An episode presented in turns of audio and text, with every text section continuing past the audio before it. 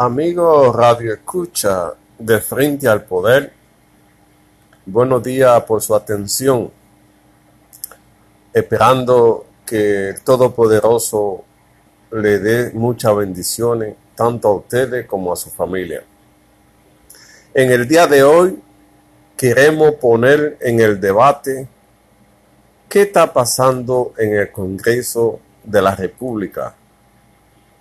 En el día de ayer se presentó una manifestación donde jóvenes querían poner un campamento de, para promover la cultura y protestar contra la implementación de un proyecto de reelección. Varios diputados que acompañaban a estos jóvenes fueron agredidos de una forma cruel y salvaje, donde no se respetó la investidura de diputado para atropellarlo y lanzarle bomba lacrimógena.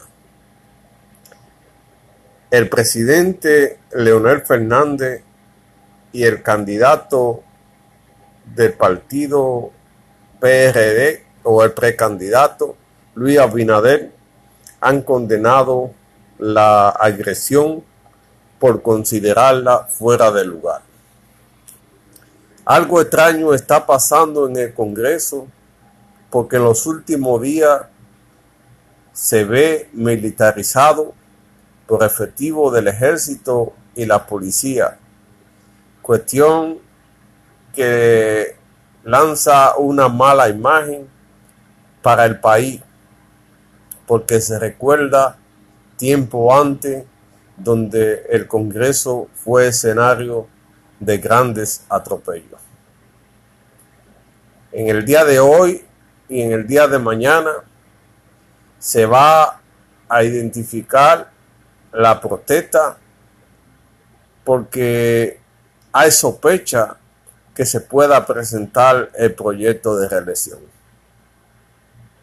Qué lamentable ver este escenario y que le hace un daño al país, ya que todo está paralizado para ver qué va a pasar en el Congreso. Hay un grupo desafiante en introducir el proyecto. Hay otros que se resisten a el proyecto. Hay mucho rumores mucho lo que se dice que supuestamente aquellos dos diputados, eh, dos congresistas que le reservaron su candidatura serían los auspiciadores de este proyecto. Y vamos a ver qué va a pasar. Pero el país está en vilo viendo lo que pasa en el Congreso de la República. Esto tiene que llamar a reflexión sobre los candidatos que se eligen para representar a la comunidad, ya que muchos desde que llegan hablan en nombre propio y no consultan a su comunidad para ver si están de acuerdo que ellos emitan el voto para aprobar un proyecto de reelección. Desde que se suben al curul, se olvidan de la comunidad y no la toman en nada para la toma de importantes decisiones. Hay que luchar porque la modificación constitucional esté en manos del pueblo. Que a través de un referendo aprobatorio y otro consultivo se pueda modificar la constitución, ya que si se deja en manos de los diputados y senadores, siempre habrá reforma, porque de una forma u otra logran el voto favorable para lograr esa modificación. Si se pone en manos del pueblo, no habrá eso dime y eso oferta y demanda porque no es posible comprar a más de 10 millones de habitantes. Sería imposible comprar a este grupo, a estos millones de personas, sino debe hacerse en base a la propuesta, en base al proyecto que quiera desarrollarse. Cuando el pueblo tenga la potestad de modificar la constitución o de decidir si se modifica o no, se acabarán estos dime y direte, esta pelea, esta protesta en el Congreso que lanza una mala imagen para el país, más en lo actual momento que vive la nación, donde a nivel internacional hay una campaña por lo sucedido con los turistas o por la muerte de turistas en los complejos hoteleros.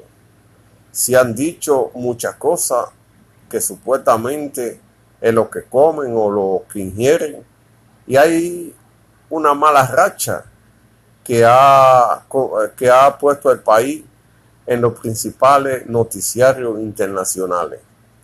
Ante esa situación, el, el sector político, en vez de estar defendiendo la nación, ya que el turismo es que sustenta la economía dominicana, se están peleando por seguir o por no seguir o por perpetuarse en el poder y han puesto al país en una situación difícil que no se sabe en qué va a parar. El país está dividido entre los que quieren y los que no quieren la reelección y esperamos que el Congreso sea inteligente y que pueda hacer respetar lo que dice la Constitución, el mandato de la Constitución, porque de lo contrario vamos a vivir en un país dividido, en un país con muchos problemas. Esperamos que Dios ilumine a los políticos y que puedan ponerse de acuerdo en esta situación que atraviesa el país.